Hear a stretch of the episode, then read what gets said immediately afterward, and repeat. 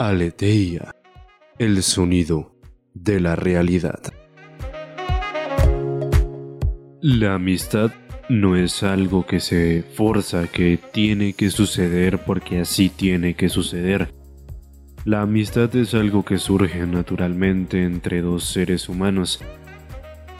Si tenemos que, buscando el fin de encajar, cambiar todo nuestro ser, entonces eso no es verdadera amistad. Los seres humanos, por nuestra composición y por nuestras estructuras sociales, necesitamos estar juntos unos a los otros.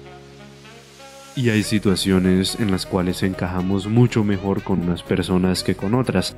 Y esto es natural, así somos los seres humanos pero no podemos caer en el extremo de buscar la aprobación de aquella persona a quien yo considero mi amigo y con este fin cambiar todo lo que soy, cambiar mis metas, mis objetivos y en última instancia terminar sucumbiendo ante las pasiones de las demás personas y ante sus deseos con el único objetivo de que estas personas me quieran.